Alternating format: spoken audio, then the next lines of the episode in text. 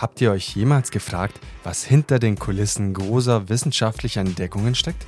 Heute haben wir das Vergnügen, genau das mit unseren Gästen Marie Eickhoff und Luisa Pfeifenschneider zu erkunden, den brillanten Köpfen hinter dem Podcast Behind Science.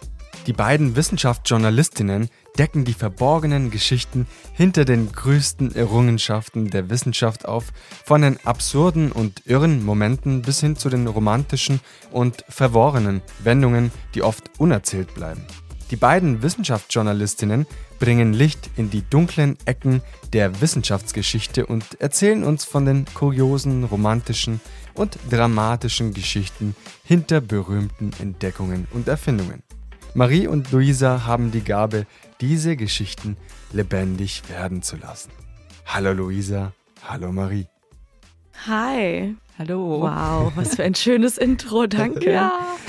ja, ihr habt mir aber auch eine sehr gute Vorlage gegeben durch eure ganzen Gesprächen über die verschiedensten Erfindungen und Geschichten und habt mir das Ganze als Inspiration genommen. Dementsprechend danke an euch beiden. ja, gerne gemacht. Vielen Dank, genau. Dafür immer.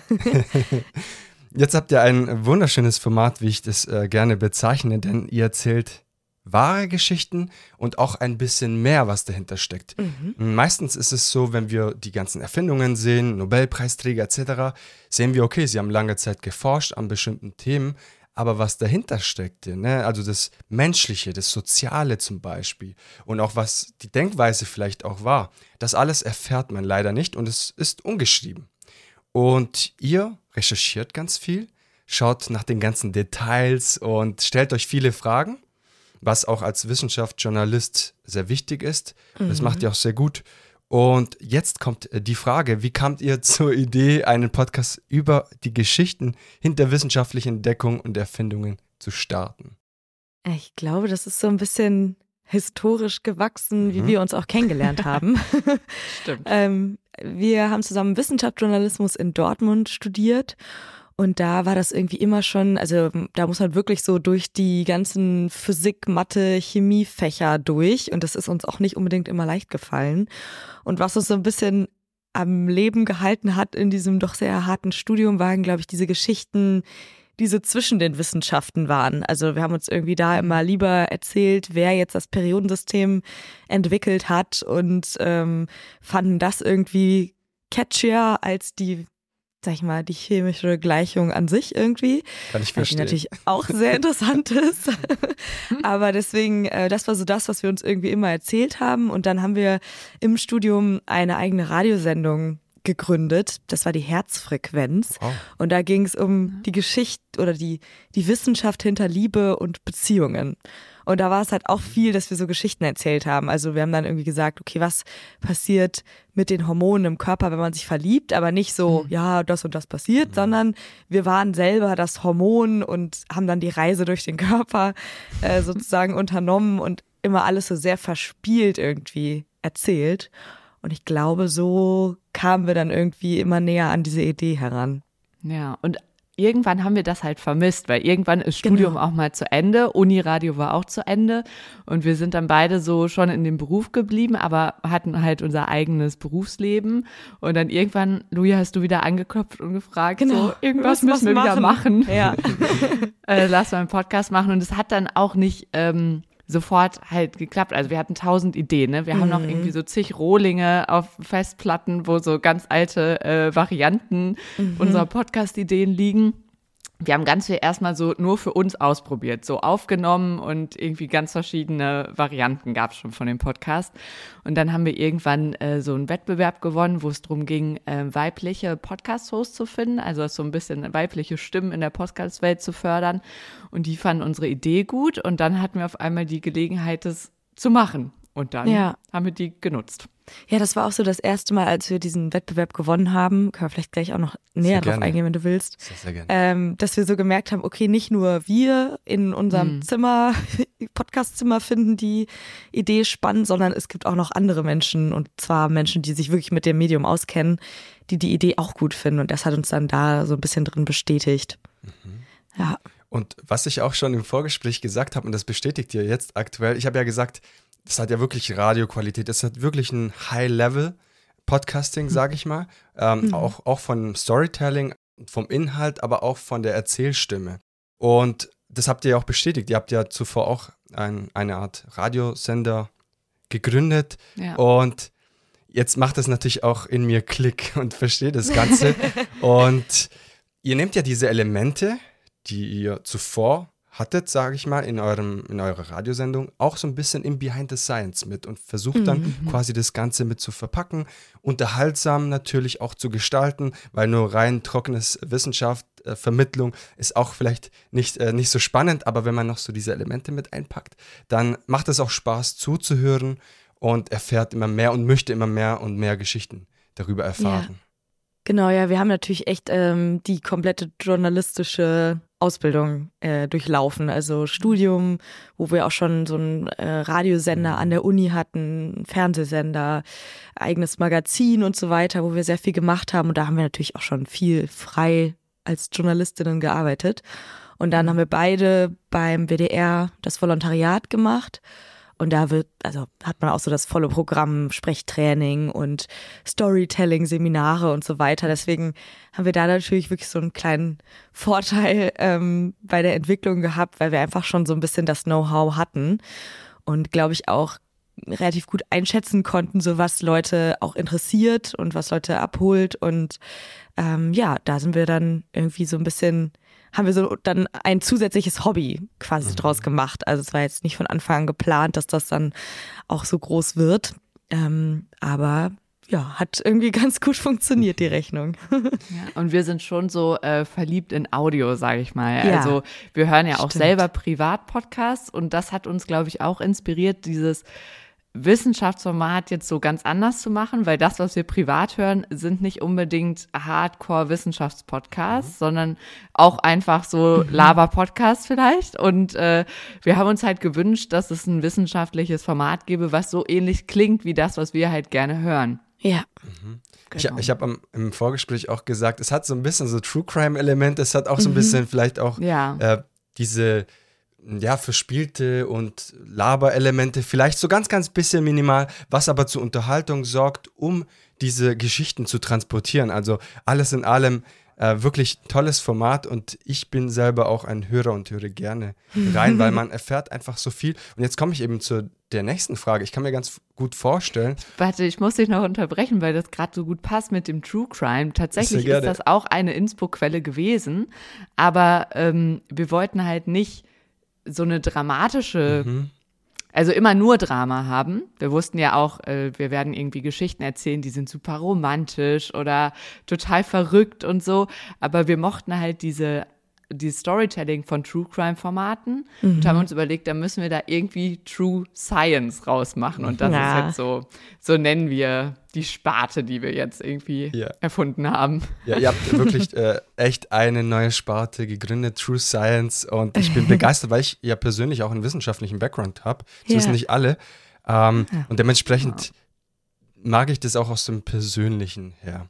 Und jetzt stellt sich die Frage, natürlich, ihr recherchiert ganz viel, schaut, hey, vielleicht irgendwelche Tagebücher, die noch übrig geblieben sind, irgendwelche Geschichten, die verborgen geblieben sind, aber ihr geht dorthin und grübelt nach und ja, recherchiert ganz, ganz viel. Jetzt stellt sich die Frage, welche Herausforderungen kommen auf euch zu? Denn es sind teilweise Geschichten, die sind über 100 Jahre alt mhm. und es ist nicht immer alles super dokumentiert, aber ihr schafft es immer, noch Details herauszufinden und ich bin sehr gespannt, äh, wie ihr da vorgeht. Mhm. Ei. Also ich glaube, die Herausforderung, um damit direkt mal einzusteigen, ist, und da würden wir uns auch das ein bisschen anders manchmal wünschen, ist die Zeit. Also ich glaube, wenn wir noch mehr Zeit hätten, das Ganze noch intensiver zu lesen und irgendwelche Biografien über diese Menschen zu lesen und so weiter, dann äh, könnte man vielleicht sogar noch mehr Details rausfinden. Aber wir äh, versuchen eben einfach so viel es geht über die Personen zu lesen und uns anzuschauen oder auch ähm, andere Podcasts, äh, zum Beispiel aus den USA zu hören. Ähm, es, wir haben ja sehr viele auch internationale Wissenschaftler und Wissenschaftlerinnen und da versuchen wir einfach auch auf verschiedenen Sprachen uns das Ganze anzueignen und ähm, da so diese kleinen Details rauszufinden. Äh, häufig gibt's ja auch irgendwie über, also von Fernsehsendern oder so, die dann zu irgendwelchen Jahrestagen nochmal die Geschichte einer Person aufarbeiten. Ähm, ja, genau, wir lesen irgendwie viel so auch über Vorträge. Also es gibt teilweise auch Unis, die dann Vorträge zu diesen Personen halten. Da kann man sich immer ganz gut ähm, noch einlesen. Also wirklich so die Masse, die wir dann ähm, konsumieren zu dieser Person. Also wir versuchen wirklich jedes Fitzelchen da herauszufinden und ähm, natürlich ist es dann auch irgendwie so ein bisschen die Kunst, da nicht nur über diese eine Person zu berichten, sondern auch so diese Seitenzweige zu finden. Also dadurch, dass wir das jetzt schon irgendwie seit über 40 Folgen machen, findet man dann auch so Zusammenhänge. Also diese Person war bei der Person, die wir schon mal vorgestellt haben, in der Vorlesung und war total inspiriert oder äh, die beiden, die konnten sich gar nicht leiden oder irgendwie sowas. Und das kommt dann halt auch so mit der Zeit. Also, dass wir dann einfach so einen Gesamtüberblick haben und fast schon wie so ein Stammbaum erstellen können von den ganzen Menschen und wie sie irgendwie miteinander verbunden sind. Ähm, genau, aber natürlich, also einer begrenzten Zeit, weil wir jede Woche eine Folge rausbringen.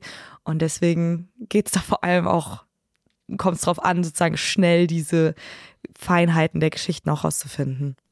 Ja, und wir wollen halt auch nicht nur erklären, so, du hast eben von den Nobelpreisen gesprochen. Mhm. Wenn jemand einen Nobelpreis mhm. kriegt, dann gibt es meistens so eine Veröffentlichung. Ganz viele Sender versuchen dann zu erklären, woran die geforscht haben.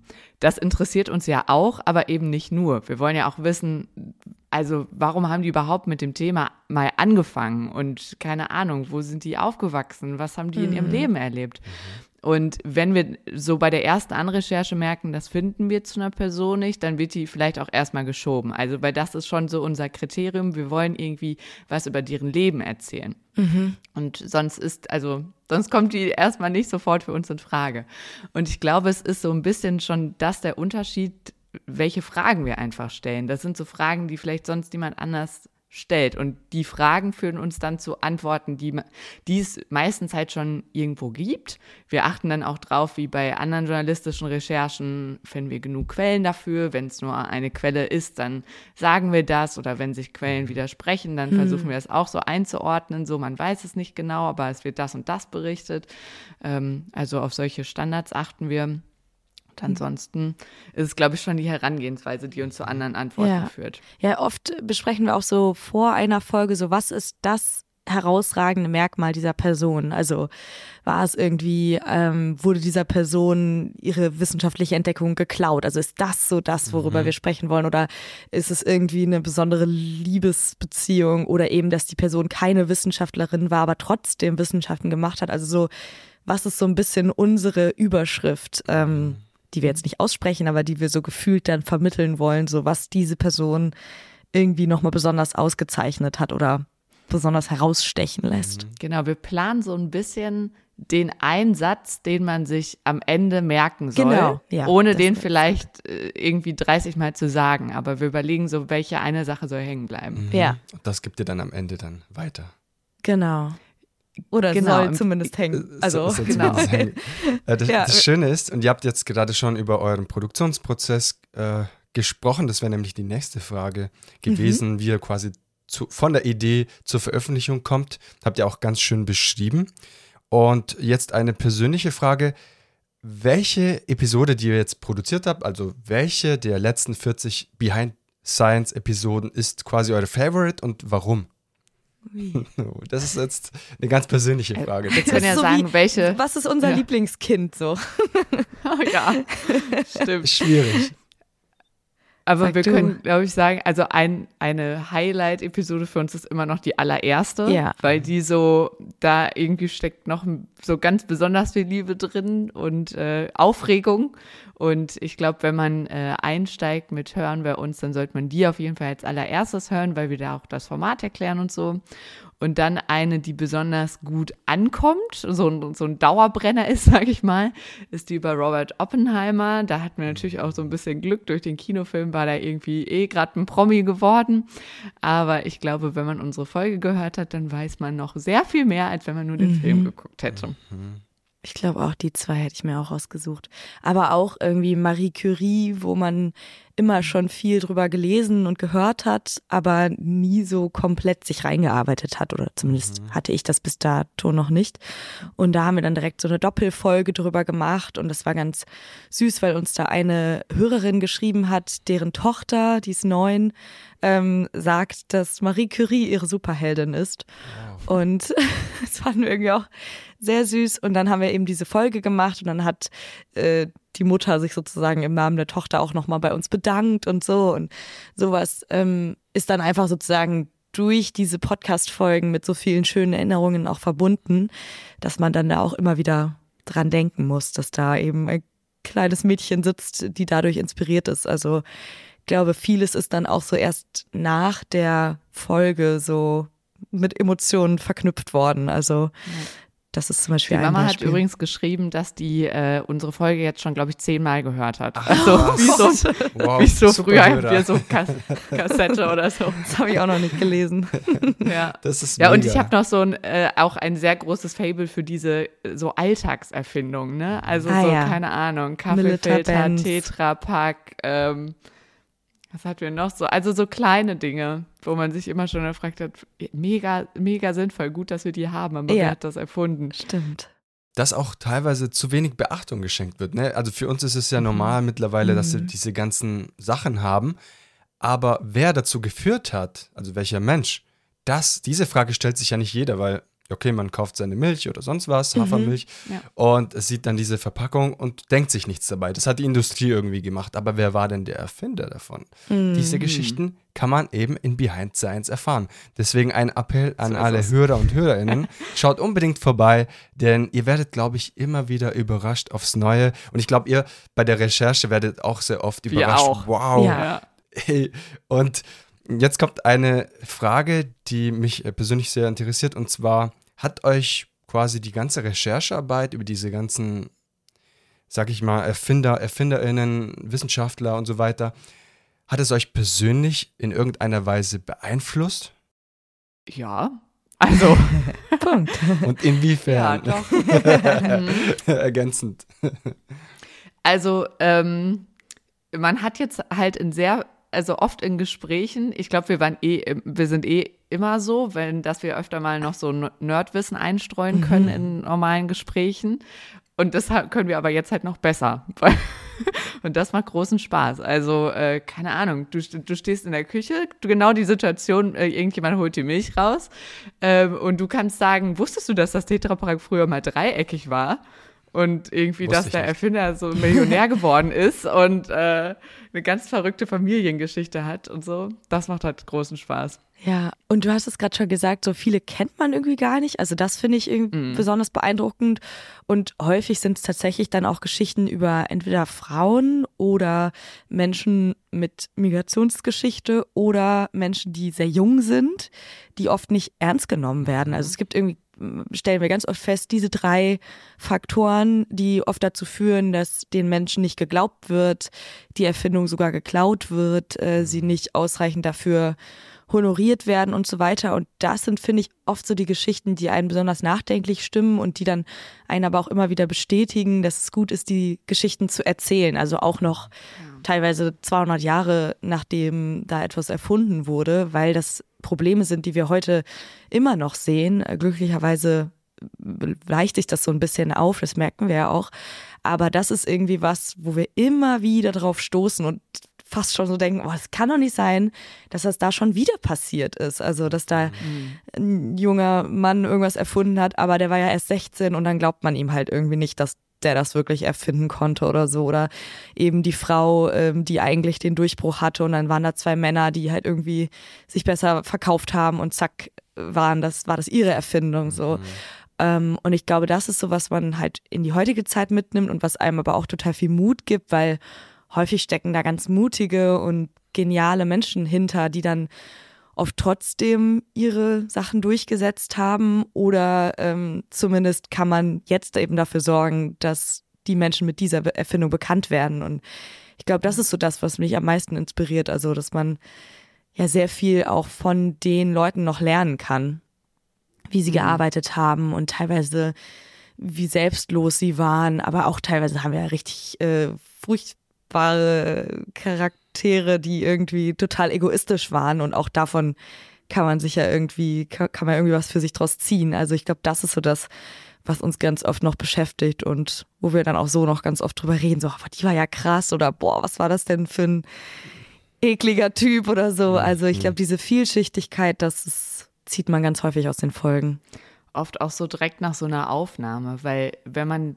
die Geschichte von deren Leben dann erzählt, das ist so, als würde man das Leben einmal so selber kurz leben. Mhm. Und ich finde es auch faszinierend, weil so also da sind ja schon auch so Promi-Forschende dabei, ne, Marie Curie oder so, wo man irgendwie am Anfang auch so ehrfürchtig ist dann bei so einer Recherche, weil man denkt, okay, jetzt ich will auf jeden Fall alles über die erzählen, ne? Und in, wenn du das aber dann gemacht hast und es dann in deinen Worten nochmal erzählst, kommst du diesen Menschen auf einmal nahe, mhm. obwohl die natürlich aus einer ganz anderen Zeit kommen. Aber dann siehst du, da gibt es, die hatten auch Freundeskreise untereinander und so und das macht irgendwie ähm, ja, bringt die einem so sehr nah. Das ist sehr schön.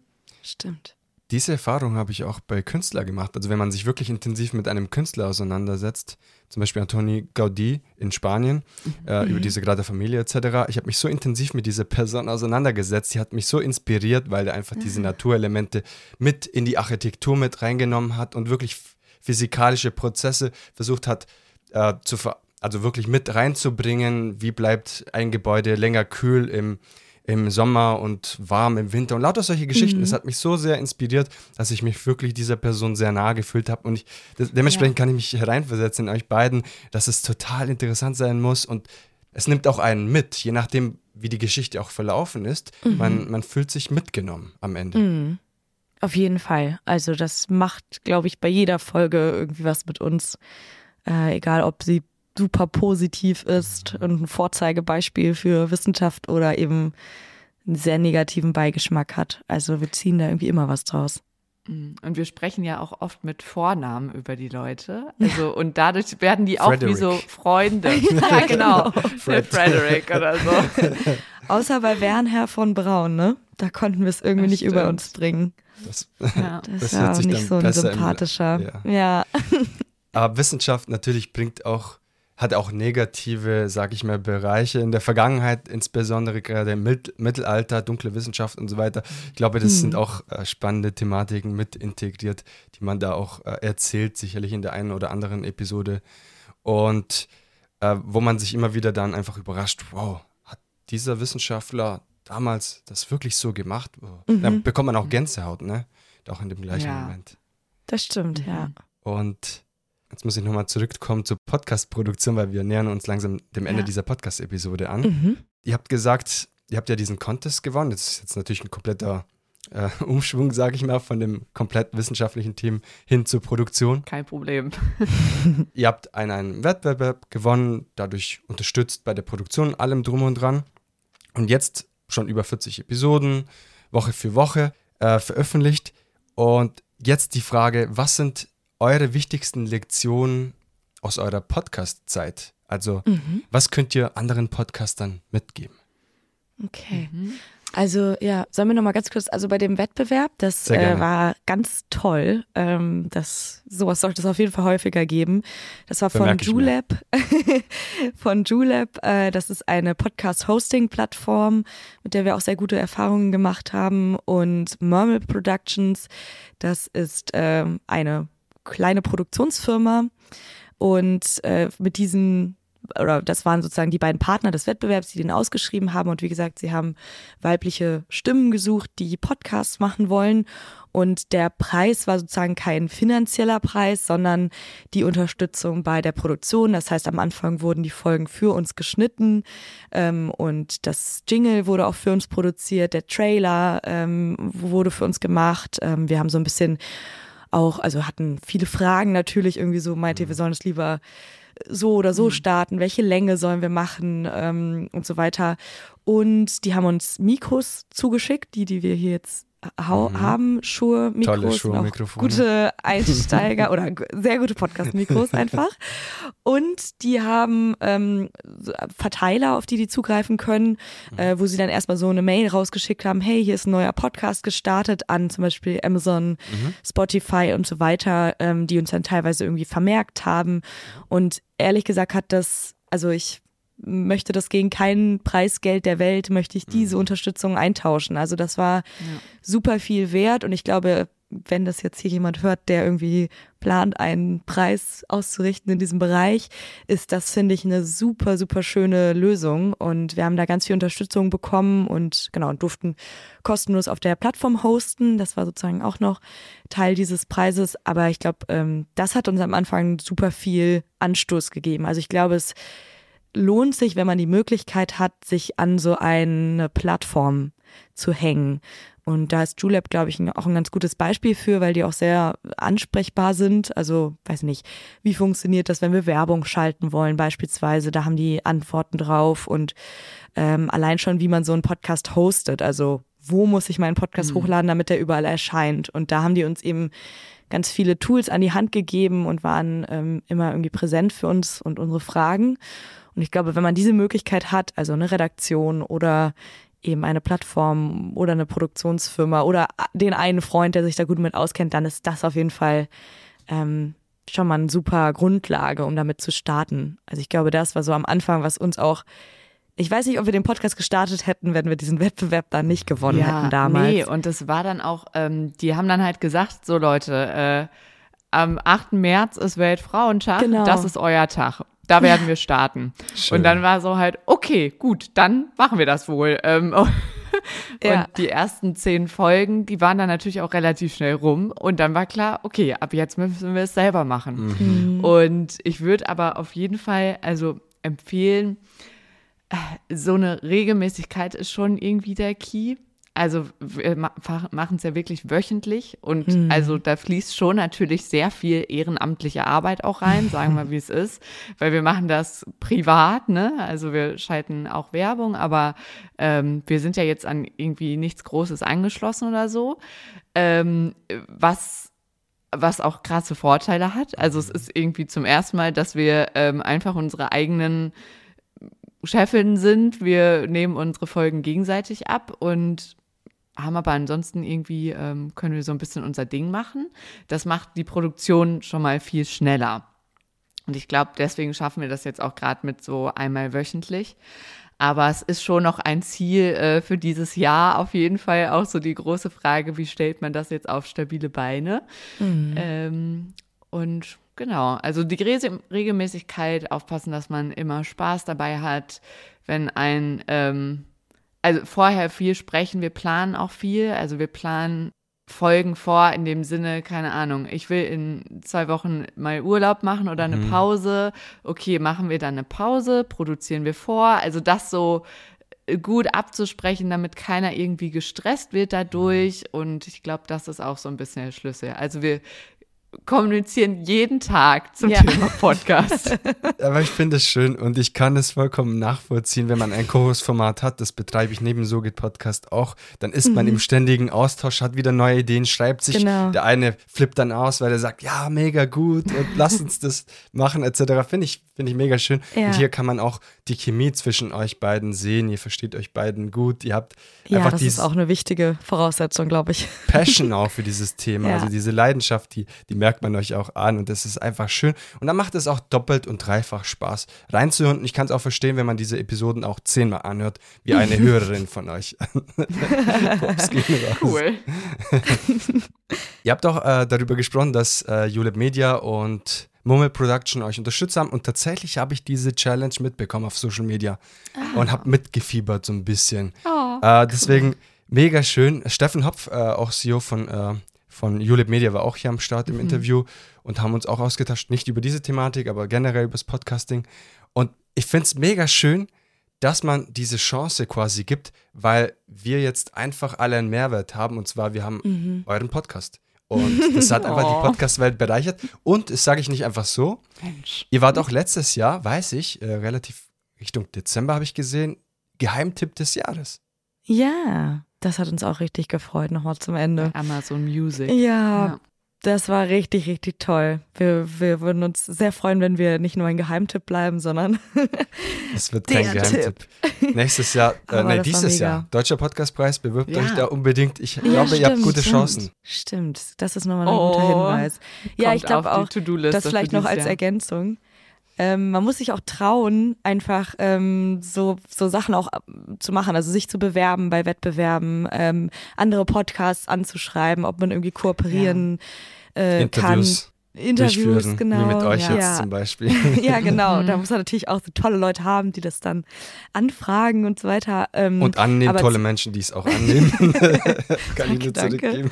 Und zum Beispiel haben wir ja auch äh, zwei Live-Auftritte schon gehabt. Das hat uns tatsächlich Überwindung gekostet, aber wir haben da einfach zugesagt mhm. und es war, glaube ich, eine der besten Sachen, die wir letztes Jahr gemacht haben. Es hat total Spaß gemacht. Also ich glaube, man muss auch mutig sein und man kann da nur jeden irgendwie der einen Podcast machen möchte, ähm, motivieren, mutig zu sein, weil am Ende wird niemand sagen, oh, war das peinlich, dass sie da ähm, uns jetzt angeschrieben haben oder dass sie da aufgetreten sind oder so, sondern jeder findet es irgendwie cool und guckt sich das gerne an und so. Also ich glaube, das ähm, hat uns auch geholfen und ich glaube, da haben wir uns auch gegenseitig immer sehr gepusht. Also immer wenn der eine irgendwie gezweifelt hat, mhm. hat der andere gesagt, also wir haben uns aber schon ganz gut abgelöst, so ähm, wenn einer gezweifelt hat, war der andere irgendwie gerade besonders mutig und umgekehrt. Also das hilft ja. auf jeden Fall auch. Ich glaube, man darf auch nicht so ein bisschen darauf warten, dass die Leute das schon finden werden. Also ja, man muss dann, wenn stimmt. man was hat, an das man glaubt, was einem Spaß macht, dann muss man das auch erzählen.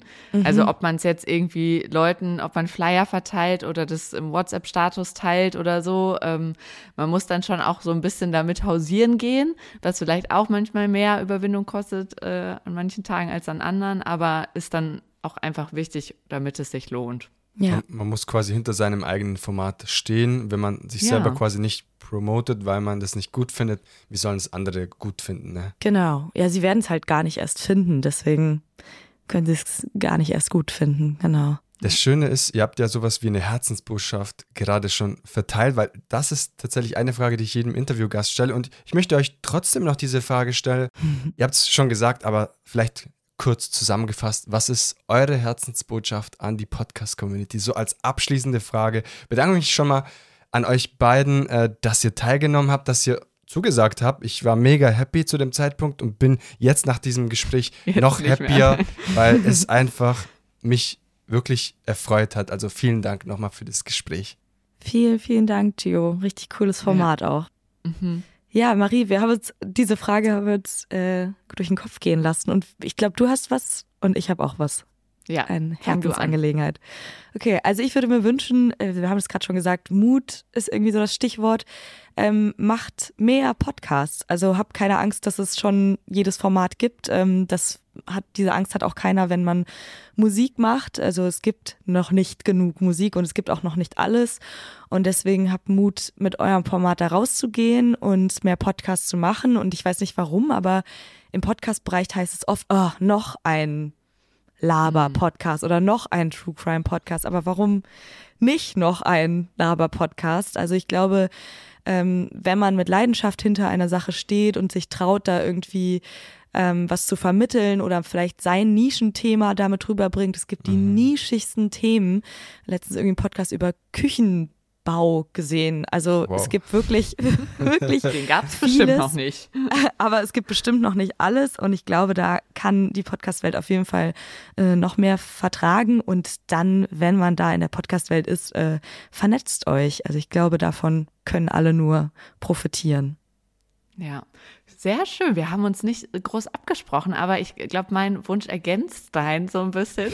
ähm, und zwar würde ich mir doch wünschen, dass ich auch ähm, Menschen trauen, Podcasts zu machen, die irgendwie das Gefühl haben, also macht das auch, wenn ihr jetzt denkt, ach, aber ich habe jetzt doch nicht äh, so schon Sprechtraining gehabt oder so. Oder ich habe irgendwie vielleicht nicht das äh, so ein mega cooles Mikro geschenkt gekriegt. Das ist alles völlig egal, weil ähm, wir hören ja gerne echten Menschen zu und die dürfen ruhig echt klingen. Also ich mhm. äh, würde mir wünschen, dass sich ähm, jede Gruppe von Menschen traut, einen Podcast zu machen, wenn sie Lust drauf haben. Und äh, ein bisschen Aufhänger ist ja auch, dass wir jetzt auch angetreten sind, mehr mehr weibliche Stimmen in die Podcast-Welt zu bringen, aber es fehlen halt auch viele andere Gruppen und deswegen glaube ich, ist einfach gut, wenn sich da niemand gebremst, sondern nur ermutigt fühlt.